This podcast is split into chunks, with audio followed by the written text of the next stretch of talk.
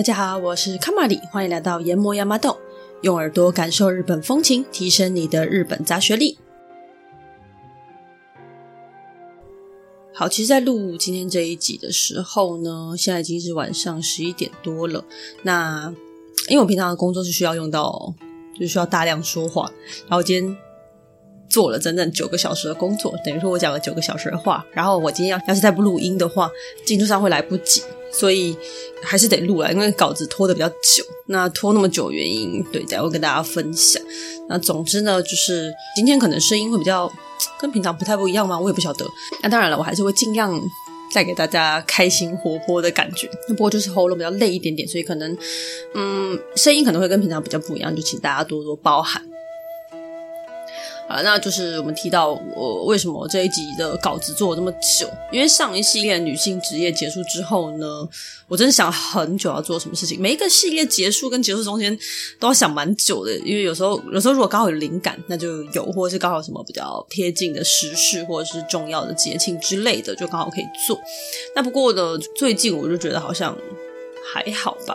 就想说，我到底是要继续接着做男性的职业呢，还是要有其他的备选主题？就看了很久，就好像都都不错，但是又好像没有特别想做。但我终于决定好主题之后，资料也找差不多，已经要开始写稿的时候，刚好看到朋友去日本玩，然后他在东京还赏花，玩得不亦乐乎，然后才一回头发现，诶，赏樱的季节已经到了呢，所以就决定要做这样子的一集。但其实不知道大家会不会有这种感觉啦，因为在台湾，尤其是我住在南部，对于季节的更迭其实没有太多的感觉。像前几天我还在跟我老公说有夏天的感觉了，然后他还问我说：“现在算夏天吗？”我们两个就想很久。我自己是觉得啦，就是那北回归线以南的地方，季节转换就是前天还有点凉，昨天要开电风扇了，今天太热了吧？就明天就要夏天这种感觉，就是。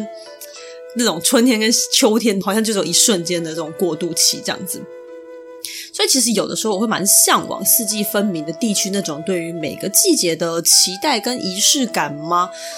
啊，其实之前我有一次跟我妹觉得生活应该偶尔要精致一点，我们就买了点心跟饮料，跑到附近的公园树下坐着看花，结果呢才五分钟不到就已经被蚊子咬烂，而且还热到爆，最后还是跑回家。在南部要赏个花，真的就这么难呢？好了，所以说到日本，大家会联想到的几个代表物，其中一个一定是樱花。樱花呢，不只是日本的观光代表，国家形象。同时，它也是日本文化的精髓、历史的结晶以及精神世界。所以，趁着樱花时节的到来，我们就一边吹着徐徐的南风，一边一起进入樱花璀璨烂漫的世界吧。那说到樱花呢，我们就一定要来聊一聊日本的国花。樱花呢，它确确实实是日本的代表，但是它是日本的国花吗？嗯，应该说这个答案是这样子哦。樱花是日本的国花，但是日本的国花不是只有樱花。关于国花的决定方式，其实每一国有自己的规定，有的是议会决定啊，法律规定啊，全民投票啊，或者是君主指定等等都有。但是日本其实并没有明文规定出国花是谁，因此樱花跟菊花两者同时担任着国家代表的责任。樱花不用讲嘛，它代表着日本人的国民精神，自然是被当作国花来崇拜的。那菊花是国花的原因，是因为呢，它是属于皇室的家纹卡蒙。所谓的家纹，就是不是那个三班家纹那个啊，是家里的纹路家纹，就是代表着自己家族的图样。一般来说，就会是植物、动物等等简单的图案这样子。比较常见的是战国时期的武士们，他们都会把家纹刻在旗子上，背在后面跑。而皇室的家纹呢，是从平安时期的后鸟羽天皇开始，因为他很喜欢菊花，所以就把它刻在刀剑上面作为家纹。西元一八六九年，皇室正式公告菊花是皇室的家纹，禁止民间使用菊花的纹路。那虽然这个法令呢，到了一八八五年就废止了。不过，菊花等于皇室的这个观念还是持续保留着。即使到了现在，日本的护照啊、大使馆啊等等地方都能够看见这个十六叶八重表菊，它几乎是已经成为了日本的国徽了。好，那既然提到国花，我们就回来看看我们中华民国的国花。中华民国的国花是梅花，相信大家都知道。不过它背后的故事呢，可能比较鲜为人知。哎我看了一下资料之后，我觉得还蛮有趣的，所以想跟大家分享一下。西元一九一二年，中华民国建立的时候，那个时候呢还没有来台湾嘛。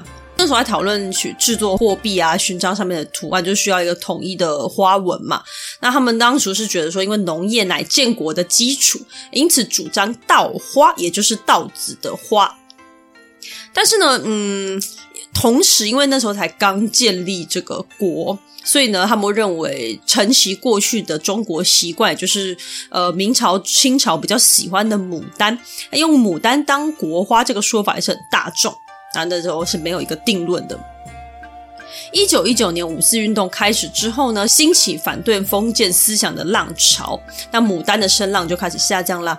反而呢，梅花、兰花、菊花这种精神高尚的花种开始被推崇。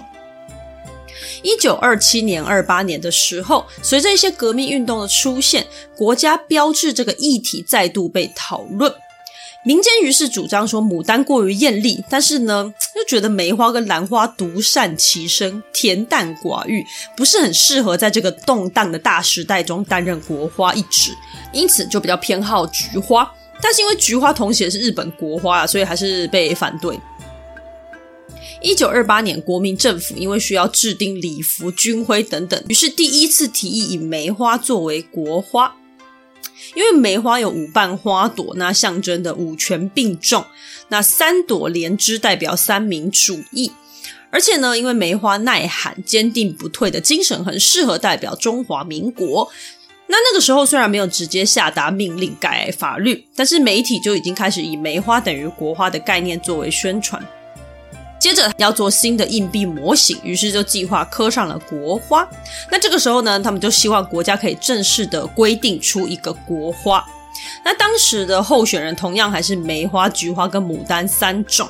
梅花呢，它还是再度雀屏中选，并且以这个图案下去制作各种勋章花纹，但是还是没有直接在法律上写梅花等于国花。是因为呢，政府认为这个已经被大家所接受了，所以呢，不需要特别规定。一九六四年，中华民国政府迁到台湾后，在七月二十一号正式将梅花定为中华民国国花，梅花终于在这一天得到了它该有的地位了。好，那以上就是我们中华民国国花的故事啦。虽然说是国花，但是。台湾人并不会像日本人一样发疯的爱我们的国花。在日本，无论是不是樱花季节，到处几乎都可以看见樱花的商品。那到了春天，更是发了疯的，好像要把所有东西用粉红色的樱花占满一样。日本人到底为什么这么喜欢樱花呢？这个要先从樱花的历史开始说起。古事记、日本书记两本日本最早的史书中记载了木花开耶姬这位女神，是代表樱花跟富士山的女神。木花开耶姬呢，她跟天上降临的天孙结婚之后，开始了日本这个国家人民的血脉。那这边故事的话呢，都在我们神代的时候有讲过了，有兴趣的可以再回去看细节。那在之前的故事中也有提过，所谓的日向三代。都是跟太阳、木还有水这些女神结婚，因为这些东西呢，再加上太阳，就是造就农业起家的日本的源头。好了，那这个时候我们就会开始想，樱花有什么好重要的呢？樱花不就是用来看的吗？其实这个我们有所不知哦，樱花它也是农业时代相当重要的一个指标哦。想不到吧？樱花可以干嘛呢？我们先离开神话故事，从比较现实的角度，再次回到农耕开始的弥生时期。稻作在这个时候传入日本，并且传遍全国。那人家都说啊，农夫是靠天吃饭的，人要吃饱，表示收成要好。收成要好，诶，栽种的时间其实很重要。好，那么先讲一下比较专业的东西哦，稻作的收成量。它跟一个叫做 bunkezu 这个东西有关。那文开字这个是专有名词，它在中文叫做分镍。分就是合久必分，分久必合的分。孽的话，我很难解释，它长得很像，嗯，姓氏的薛，薛的草部拿掉，然后下面加上一个木字。那这个字解释起来，中文跟日文就是大家都很难懂了。那这个分镍或 b u n k e r 都好，反正它都是专有名词。我快速的讲解一下它的概念就可以了。所谓的分镍呢，它就是禾本科植物，反正就是稻米这一类植物啦。它的根部或茎部呢，在地面以下长出分支的意思。那这个分出来的数量跟稻米最终的收成量是息息相关的。也就是说呢，其实越分越多是越好的。那这个影响分支生长数量的因素呢，就会有气温跟水温，也就是气温、水温合适的话，它可以分出最多的枝。根据后来的研究发现呢、啊，当一天的平均水温落在二十三到二十五度的时候，可以分出最多的分镍。所以，假设我们要让稻米成功的在水温二十三到二十五度那几天进行分裂的话，我们是不是就要往前推算，在最适合的日子开始播种，才可以在正确的日期开始分裂？好，那说到这边，大家都开始搞不清楚了。哎，Hello。居然要在一个没有时钟跟日历的西元前三百年时间算出正确的分镍日期，然后再算出正确应该播种的日期，这个也太困难了吧？哎，其实还真的不是呢。我们现代人呢，因为我们习惯靠人类造出来的各种便利物品来生活，好像我们没有这些东西会死掉一样。但其实，大家回过头来想一想，人类跟动物都一样，都是大自然的一部分。我们跟着自然的循环一起生活的话，什么时候该做什么，大自然都会告诉你。现在的研究团队收集了过去一千两百年间樱花满开的日期跟温度，发现山樱花满开的时候是最适合播种的。从满开的时期往后推算的话，五月上旬左右刚好最适合插秧，也就是说呢，在没有历法的时代，樱花对于农业的推算是相当重要的一个参考工具。那渐渐的呢，也会变成说，它会从樱花花开的状况下来推断是否能够丰收等等。那所以呢，在那个相信万物皆有神灵的时代，樱花树呢就变成了农业之神祭祀的神圣的树木。而到了现在，还是会有所谓的播种樱花，叫做田植え桜，或者是插秧樱花，叫做种まき桜。也就是说呢，诶，这个地区它会有一个指标的樱花树，你看这个樱花树的成长的轨迹，你就知道它什么时候该插秧，什么时候该播种。稻作的弥生时代结束之后呢，来到了大和王国的起源，也就是奈良时期啦。 奈良时期跟中国开始有密切的联络，这个时候的日本大量吸取中国的各种文化，梅花呢就跟着这股潮流和其他的中国文化一起传进了日本。梅花的淡雅香气跟典雅的外表瞬间征服了日本人，于是，在贵族之间就流行了起来。这个时候的梅花人气呢，可以说是集万千宠爱于一身了，从万叶集中就可见一斑。万叶集可以说是日本版本的《诗经》，它是日本最早的诗歌集。那万叶集中呢，歌颂梅花的歌就有大概一百一十首，但以樱花为主题，大概就只有四十三首，连一半都不到。这个时候，贵族们也会相约赏梅，一边吟诗作对，就跟中国古代的文人雅士差不太多了。那这种聚会呢，就变成日后赏樱活动的一个雏形。樱花开始反客为主是在平安时期的时候，西元七百九十四年，桓武天皇将首都迁至平安京，也就是现在的京都。从这个时候开启了约四百年的平安时期。菅原道真在八百九十四年废止了遣唐使，成为了人们把目光转向樱花的契机。菅原道真，斯嘎瓦拉诺米基赞内。这个人呢，他也蛮，就是有机会我会帮他做一整集的一个人物啦。那不过这边我们先简单讲一下就好了。菅原道真辅佐过第五十九跟六十代的宇多天皇，还有醍醐天皇。他到醍醐天皇的时代呢，甚至做到了右大臣的位置。右大臣就只比左大臣低一阶了，可以说是吼整个朝堂上除了天皇跟左大臣之外最重要的一个人物。那他在文学上相当有造诣，擅长写作和歌，因此呢，他在现在是以学问之神闻名。知名的天满宫就是在祭祀菅原道真。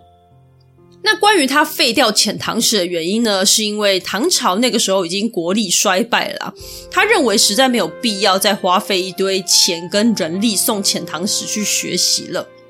但因为菅原道真这个人蛮神秘的啦，所以有的人也认为说，因为他已经是事先预见唐朝会在九百零七年灭亡啊。不过这就是比较玄一点的说法了。但是很有趣的是呢，虽然菅原道真废掉遣唐使这个作为，成为了樱花翻身打败梅花的机会，但这个应该不是菅原道真的本意，因为呢，他非常喜欢梅花，因此大家如果现在去天满宫的话，里面都会种很多很多的梅花。好，回到樱花的主轴上。废掉遣唐使之后呢，菅原道真就强调说：“好啦，我们学人家学的够多了，是时候开始发展自己的文化喽，各位。”所以大家就暂时忘记了中国进口的梅花，转而寻找自己本土的花。这个时候就发现了那个灯火阑珊处的樱花树。平安时期所编撰的《古今和歌集》里面，歌颂樱花的和歌共有七十首，那梅花只剩下十八首。由此可见，情况已经大大逆转。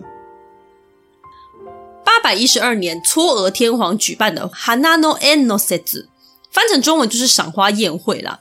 在这个赏花宴会呢，可以说是日本最早的赏樱活动。在这一年的前几年呢，每一年呢都会从地主神社进贡一些樱花到皇宫中，所以可以推论他们应该是去赏樱，而不是去赏其他的花。大概到了从樱花齐开的日子，天皇就会找一些贵族来宫中看花了。到了八百三十一年，更是直接成为天皇主办的一个固定节日了。那当然啦，除了皇宫内之外呢，贵族们之间也会自己揪一揪去赏花。这种赏花习惯呢，它就开始继续变成现在赏樱活动的一个起源。而说到赏花，就是赏樱花的这个概念呢，也是从这个时候开始深根蒂固在日本人的心中。结束了四百年的贵族朝代，武士们逐渐浮上了历史的舞台。镰仓时代一直到战国时期，大约是西元一一八五年到一六零三年这段时间，动荡不安的时代中，武士们也是会赏花的。而这个时候，百姓们也开始了赏花的习惯。那百姓赏花，当然跟京都那些贵族雅士们自然是不同的。贵族们的赏花是娴静风雅的。不会显露出过于兴奋、激动的情绪，他们就是优雅地享受如艺术般的美景。但是对于百姓来说不是啊，百姓的赏花跟现代差不太多了啦。他们会在樱花树下玩闹、席地而坐、喝酒玩乐、下棋、打牌、睡觉等等等，用喧闹声填满整个春天。这段记录是记录在《土染草》兹雷兹雷古萨这本随笔当中。这本书呢，它是属于日本三大随笔之一。所谓的随笔，就有点类似我们的散文集啦，就是作家把当时的所想所见，像日记一般的随意记下。那因为文笔出众，又能看出许多的时代背景，因此呢，是相当重要的文学资产。那《土染草》中呢，批评了百姓的吵闹、没有质感的赏花方式。但是呢，我们可以看得出来的是，赏花已经从天皇贵族的雅兴逐渐渗透到了平民之中。但是另外一方面，吼，这个时候虽然有赏花活动，但日本人对樱花的感情其实没有到疯狂热爱的程度啦。我觉得可能比较接近四季景色之一吧。就像我们台湾偶尔也会去追追一些什么花花草草这样子的感觉。而刚才我们有提到，这几百年间是属于一个战乱不安的年代。对于出生入死的武士来说呢，樱花这种绽放时间短、凋谢的时候一瞬间都谢光光的花，是相当不吉利的象征。也因此，武士最重要的佩刀佩剑呢、用樱花来命名的就只有两把。而更巧合的是，这两把的主人最后也都被逼迫自杀，那家族血脉也就断绝于此。好，不吉利归不吉利，但是让樱花成为日本人追捧对象的，同样也是武士。战国三英杰之一的丰臣秀吉 （Toyotomi Hideyoshi）。丰臣秀吉是一个喜欢热闹浮夸的人，他喜欢追求那种耀眼夸张的美。因此呢，这种满山樱花一齐绽放、绚烂无比的场景，就特别对他的胃口。一五九四年，天下统一之后，秀吉的顶峰时期，他在现在的吉野山举办了一场浮夸的赏花大会。先说一下吉野山哦，Yoshinoyama，它位于现在的奈良县。在最古早以前，是修行者当做修行来攀爬的一个山岳，也就是我们在富士山系列中提过的山岳崇拜。在现代，吉野山是一个相当知名的赏樱景点，有一眼千樱之称，也就是一抬眼就可以看见一千棵樱花树，景色之壮阔可想而知了。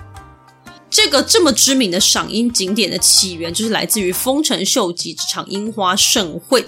丰臣秀吉他办过两场很大型、历史上出名的樱花盛会，这就是第一场。他从大阪先运了一千棵的樱花来种在这个地方，然后呢，在赏樱大会当天聚集了五千多人左右。那这五千多人里面有很多是历史上叫得出名号的人，好比说以武将来说，就有后来统一天下的德川家康、独眼龙伊达正宗等等。除了武将之外，还有贵族、茶师、歌人，就是和歌版的诗人的意思啊。各式各样不同人聚集在吉野赏樱会上。这场宴会总共持续了五天，五天内除了赏花，还有各种吟诗派对啊、茶道聚会啊、能乐的表演啊，各式各样的才艺、艺文活动都有。但是很不幸的，赏花会的前三天，老天不太赏脸，雨下个不停。那可想而知啊，你已经都大费周章了，办赏花宴，找一堆人来，结果碰到下雨，一定超不爽的吧？所以，于是呢，秀吉撂下狠话说：“要是雨再不停的话，我就放火烧山，然后回家。”听到这边，僧侣都吓尿了。毕竟在过去，祈祷万事顺遂就是神事人员的主要工作嘛。而且被当做修行地的吉野山，要是被烧了，事情很麻烦呢。于是僧侣开始发疯的拼命祈祷，祈祷太阳公公露脸。啊，不就真的还好，隔天就放晴了啊！秀吉开心啊，事情就没事了。那这场宴会很有趣哦，来了各式各样的人。那当然，其中有很多是阶级不一样的人。不过呢，大家在这场宴会中都玩在一起，彼此间没有隔阂，尽情的玩乐。那这个东西呢，在日文中有一个专有名词，叫做“无礼讲”，没有礼貌的那个无礼，然后讲就是说话的那个讲，叫做“ b r e a k ”。那这个无礼讲的意思就是说呢，无关身份贵贱，也没有繁琐礼仪的一个宴会。在这种宴会中，大家可以无视于平常的社会规范啊、枷锁啊，尽情的玩乐，可以说是呢暂时放下一切、舒缓压力的一个场合。那这种风气其实也延伸到了现在的赏花宴中啦。而更有趣的是呢，在吉野山赏花宴会中呢，武将们特别装扮成其他的身份，也可以说是日本最早的 cosplay party。其中秀吉最喜欢的就是伊达正宗的扮相。据说伊达正宗跟他的家臣们假扮了那种出家的行脚僧，还故意经过秀吉等人休息的茶屋前面，假装走累了，希望可以化缘一些茶水。还自备道具法螺，然后在那边吹，以换取茶水，引来一众武将的爆笑。另外一个相当有名的赏花宴呢，则是在一五九八年举办的醍醐寺赏花宴。醍醐寺 Daigoji 在现在的京都，也是相当有名的赏樱景点之一。这次的醍醐寺赏花宴呢，也可以说是超大工程，大概从活动前三年就已经开始构想。可是不知道为什么着手准备，居然是在离活动仅仅一个月才开始。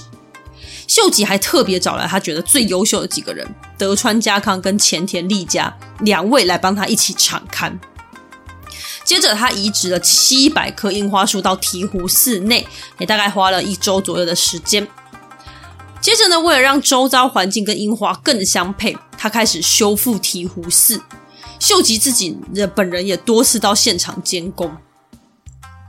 到了赏花宴当天呢，这次来的人其实没有像当时那么夸张，大概只有一千三百人左右。那最难过的是呢，帮忙事先场勘的德川家康也没有被邀请，真的是蛮惨的。不过人数不是重点，如果大家稍微瞄一下这个名单，就很快就会找到亮点。一千三百人里面呢，参加的男性有丰臣秀吉、秀吉的儿子丰臣秀赖，还有帮忙场勘的前田利家。没了，一千三百人里面就只有男性三人，其他全部都是女的，那就会有点混乱嘛，因为女人多，问题就很多。当天丰臣秀吉的正妻跟侧室就为了敬酒的顺序爆发冲突，那侧室呢，啊，就跟《后宫甄嬛传》差不多了。侧室因为自己生了继承者秀赖，所以觉得自己应该理所当然第一个，但是正妻有正妻的身份跟家族背景撑腰，两个人就吵得不可开交。那可能是怕场面不够乱吧。当天在场的女性呢，都被要求要换三套，没错，就是新娘子结婚宴客的时候要换三套礼服的那一种。真的是名副其实的人花争艳呢，而且大家必须要先知道的是哦，换三套是我们台湾的结婚习惯，但是在日本婚宴场合中完全不换或者是只换一次的人占了八成，可想而知秀吉这些古代日本人到底有多疯狂。而花在这些衣着的费用呢，换算到现代金额大约是四十亿日币，以现在的汇率大概是十亿台币。光衣着费用就十亿台币，这场宴会到底有多奢华，就不难想象。接着到了江户时期，樱花从不吉利的象征，或者是呃四季景色的代表物之一，一跃成为日本人的信仰，就是从这个时候开始。西元一七二零年，第八代将军德川宗吉他在羽田川沿岸种满了樱花。但其实这只是一个误打误撞的决策啦。那这个羽田川呢，它是在呃东京境内。那像很有名的羽田川花火大会就是在这个地方举办的。那最开始呢，其实是因为羽田川沿岸啊，只要下大雨就容易引发河水暴涨，淹没附近的农村，让农民们苦不堪言。但是隅田川全长有二十三点五公里，非常长，从头到尾盖满堤防，以幕府的财力来说，根本就是痴人说梦。于是呢，就有天才提议说：“哎，沿岸种满樱花树啊，不仅可以减少河水泛滥，还有美观作用，可以说是省钱又省力，真的是一举多得。”那接下来的结果大家可想而知了。每年到了四月，两岸樱花齐放，美不胜收。江湖人最爱享乐，于是呢，就聚集大批的人在底下赏花、饮酒、作乐。渐渐地，赏花活动就流行了起来。那其他农村的人也抓住商机，开始在自己的村子里面疯狂种樱花树，建构出各种不同的赏樱景点。那只要人多呢，其实地方收入就会增加啦。于是说呢，种树造新景点，人们聚集；种树造新景点，人们聚集。在这样子的循环下呢，春天赏樱，并且在樱花树下吃便当、喝酒这样子的习惯，就成为了春天的重要活动啦。而渐渐的，时至今日，无论是日本人还是外国人，都会为了日本的春天而疯狂。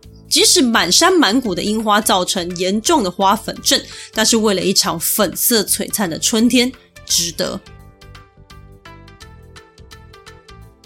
在今天的日本呢，有超过三百种以上的樱花，要一一介绍基本上是不可能。但是我还是想要挑其中比较常见的，跟大家简单说明一下。但还是要讲啊，因为我自己是花盲，嗯，草盲，对，就是我没办法一眼的看出它们差在哪，所以呢。我我会讲他们的差别，但是对我来说还是像大家来找茬一样啦。那如果你跟我一样的话呢，你就也是听听就开心就好啦。那照片的话呢，我还是会放上 IG 给大家做参考，配着照片看的会比较好理解吧。我尽量把它的重点 抓出来。这三百多种的种类呢，几乎都是在江户时期所开发的，所以到了江户时期末期就已经超过三百种了。其中最有名，也就是大家最容易看见的，叫做染井吉野樱 so me Yoshino）。染是染色的染，井就是水井的井，吉是大吉大利的吉，野是野外的野，那就樱花的樱这样子，染井吉野樱。染井吉野樱总共占了日本总樱花的八成，但是呢，染井吉野樱却是樱花里面最年轻的哦。它是在江户末期由两种不同的樱花树交配而成的。一开始是由江户一户叫做染井村的花艺店发明的，一开始是取名叫吉野樱而已啦。可是呢，后来怕误会是吉野山一带的樱花，所以才再冠上发明者的姓氏，就变成染井吉野樱。那因为染井吉野樱，它是用嫁接的方式来大量繁殖的。那所谓的嫁接，就是一种植物的移植方式。简单来说，就是把 A 跟 B 的一部分躯干接在一起了。所以说呢，它并不需要花费时间从根或是芽开始生长，而且只要找到它的底座，你就可以到处移植。因此，无论是生长还是扩散的速度呢，都非常的快。所以它才用最快的速度遍布了全日本，嘿，导致现在全日本总共有八成的樱花都是所谓的染井吉野樱。它们的特色是，诶，花瓣有五片，刚开始开花会是浅浅的红色，那全开之后会是接近白色的浅粉色。那它们很好玩，它们在开花的时候会大家一起开花，就是非常日本人个性的一种樱花啦。它也因为呢，这种会同时开花的特性，因此呢，专门预测樱花开花时间的樱前线，就是以它们为参考基准进行预测的。那所以呢，日本的樱花，人家都说大概三到四月嘛，也是因为呢，染井吉野樱的开花期就是这个时候哦。那另外有趣的是呢，是 前面有提到樱花自古呢就被当作是有神灵祭祀的稻谷之神所崇拜，那这个概念到现在还是没有改变。但是染井吉野樱是没有神灵的，原因是因为它太年轻了，而且还是人为制造而成，并非自古以来就有，所以它就被排挤在神圣的樱花树之外，可以说是樱花树当中的花瓶啊，仅供参观而已。另外一个我觉得蛮可爱的是，因为染井吉野樱它有一个小小的缺点，是它寿命比较短，大概只有六十年左右。而日本的染井吉野樱大量种植是在二次大战之前，因此呢，大概算一算，可能到两千年前后，它们就会差不多一起死掉，所以政府就要再积极的替换跟重新栽种。那至今大概都是二十多年前的事情了，所以呢，之后差不多再过个四十年，它又必须要再来一个大规模的更新。就会比较耗时一点。好，那接下来我们简单介绍一下其他比较常见的樱花品种。江户彼岸樱 （Edo Higan Zakura），它是染井吉野樱的妈妈，所以它的颜色跟花瓣都长得跟染井吉野樱差不太多。但它的开花期会比染井吉野樱再早个十天左右。而且因为它是属于很强壮的树种，那开花的时候也相当茂盛啊，所以呢，后来很多开发的品种都会使用它当做母种来进行开发。那比较有名的樱花树包含三大樱花之一，树龄超过两千年以上的山梨县山高神代樱等等，许多超过一千岁以上的樱花都是江户彼岸樱，那它们会被列为天然国家纪念物，也是相当有名的观光名胜。好，下一个叫豆樱，红豆的豆，樱花的樱，日文叫豆桜。豆桜是箱根、伊豆等富士山周遭地区，那大概标高一千五百以下的低山区、丘陵一带的樱花。这种樱花它是自然生长，也不是人工繁殖的。它叫做豆樱，因此可以想象它的花不大，大概才一到两公分左右，直径蛮小的，花瓣也是五个。但是它是从白色变成粉色，而且它的开花方向是往下开的。那它的树高也比其他的树种还要矮一点点的，而且它还可以在岩石上面生长，即使只有一公尺高，它也是可以开花。整体来说都很迷你啦。那豆樱呢，它花跟叶子会一起长出来，所以呢，常常可以看见花旁边还有同样小巧的浅绿色叶子。嫩樱配上青绿的叶子，给人一种清丽可爱的感觉。山樱 Yamazakura。如果要说日本最出名的是染井吉野樱的话，那最具代表性的一定就是山樱。山樱是日本自古以来就有的自然种樱花，过去诗歌和歌中所歌颂的对象都是山樱。而且它就是叫做山樱了嘛，所以应该不难理解，基本上就是山上成长的。但是从关东中部地区往南的地方会比较常见，也就是说呢，东北北海道地区会比较少看到。它也是花跟叶子会一起存在的类型，不过它的叶子比较大，有点长，然后椭圆形的，颜色也不一定是绿色，有时候会是咖啡啊、红紫色等等等。花的颜色也是蛮不一定的啦，开花的时候都一样是浅红色，但是之后就不一定了。例如说白色，或者是有的是花心中间比较深粉，然后外面是白色等等都有。那另外它的枝干因为很强壮，而且加工性很高，因此会被拿来当做木材来使用。大山樱花，Oyama Zakura。开花时间呢会在晚大概半个月左右，名字叫做大山樱花，就是因为它比山樱还要大，哎，不管是叶子和花都一样，就是都很大，而且因为它很耐寒呐，所以它反而比较常出现是在北海道地区，因此别名也叫做虾夷山樱花，因为北海道以前被叫做虾夷，也就是呃外族人的意思。那它的颜色就是比吉野樱再更粉一点。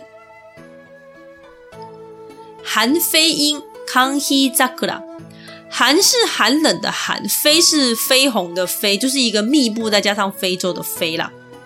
虽然呢，它的名字有个寒字，但是它是生长在日本最南边的冲绳，因为呢，冲绳最温暖呐、那它啊，冲绳的温暖不用讲，因为它离台北很近，所以你应该不难想象它的温度啦。所以它开花时期也会跟台北阳明山的樱花比较近一点，大概就是落在一到二月这段时间。但是当然啦，如果是开在其他地方，像是如果开在东京的话呢，它还是会落在大概三月中左右开始开。其实它还是看气温的变化啦，就不是说一定这一种花就会早多久这样子，还是看地方比较多。那这种樱花跟它的名字一样，是接近红色的深粉色哦。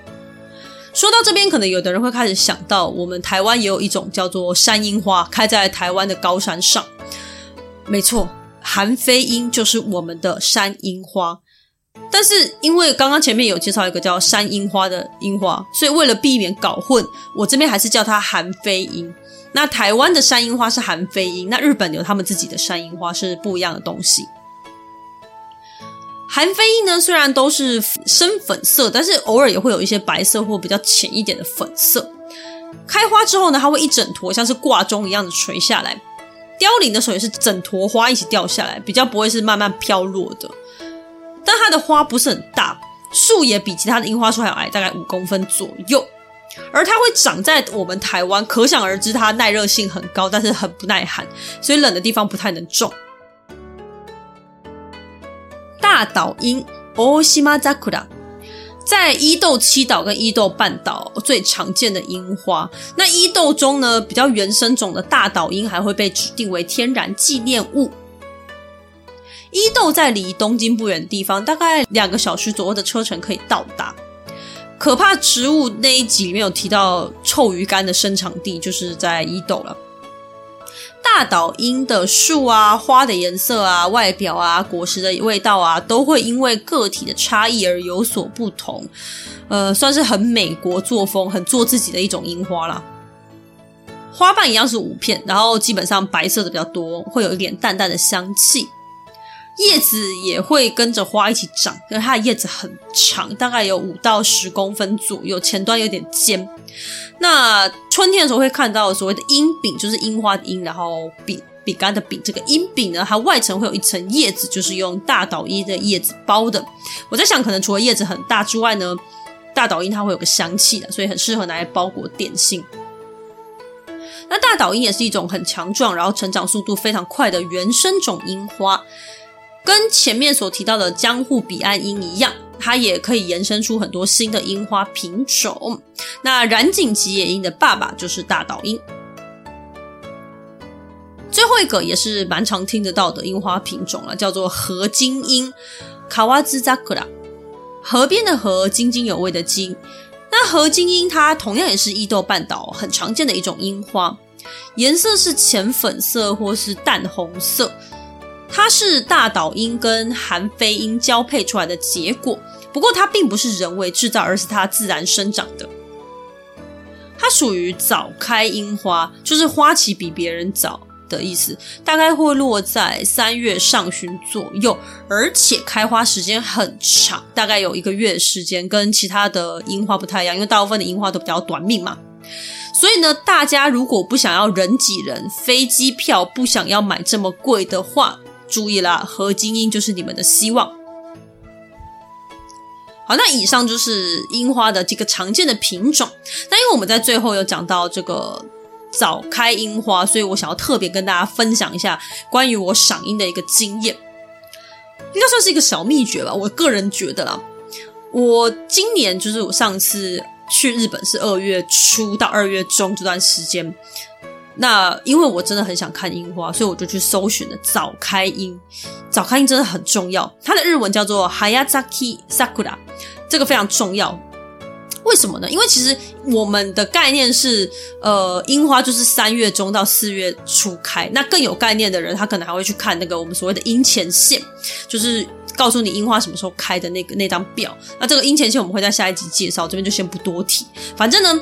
对日本有关心的人，我们就是会去查这些东西。那你就会发现说，那段时间机票很贵，然后你你买不太到什么好的机票，或者是比较便宜的饭店就很难。然后那些地方全部都爆满，你就很难看得到樱花。应该说，你都只看到很多人。但是呢，因为我们刚刚介绍这些樱花，刚才讲了大概五六种吧。但是樱花有多少种？有三百种。日本纬度跨的又很大。所以，我们不要以为只有三四月才有樱花哦，因为你听刚刚那段你就知道，三四月会开的是什么？染井吉野樱哦。那他们参照的是什么？染井吉野樱哦。但是三百多种里面，染井吉野樱只有一种，其他还有非常多种樱花。其他樱花会不会在你要的时间开？其实不一定，你真的可以去试试看。我今年二月去的时候，我就有看到樱花。就我那时候其实也是抱着一个小小的希望，想说那我就去查查看，我就去搜寻，结果真的那个时间在静冈伊豆的时候，就真的有樱花可以看，二月初而已哦。它像是合金樱啊，还有什么土肥樱等等等，而且甚至有的已经开完了，更扯。所以呢，我这边是想要跟大家呼吁一下，如果你想要看樱花，你如果没有追求满坑满谷整个街道上都是樱花的话，其实你真的可以搜寻看看。四月前或四月后，四月过后的话也不要放弃，你往北边去找北海道跟东北地区的樱花，它甚至五月、六月都可能还有机会可以看得到。所以就记住早开樱 Hayazaki Sakura 这个名词，我会把它贴在 IG 上面或者是说明栏位。所以如果真的很想要看樱花，你又不想要人挤人的话，真的可以去试试看。今天跟大家介绍樱花跟赏樱的历史，还有樱花的品种。下一集会再跟大家更详细的分享许多关于樱花的知识、赏樱吃的东西、赏樱的景点，还有日本的三大樱花等等等，并且呢会一起来分析看看日本到底为什么这么爱樱花呢？喜欢樱花的你的话，千万不要错过哦。如果你喜欢我们的节目的话呢，欢迎在 Apple Podcast 点击五星好评，或者到节目下方点选抖内连结，给卡瓦里一点支持与鼓励吧。今天谢谢你的收听，我们下集再见，拜拜。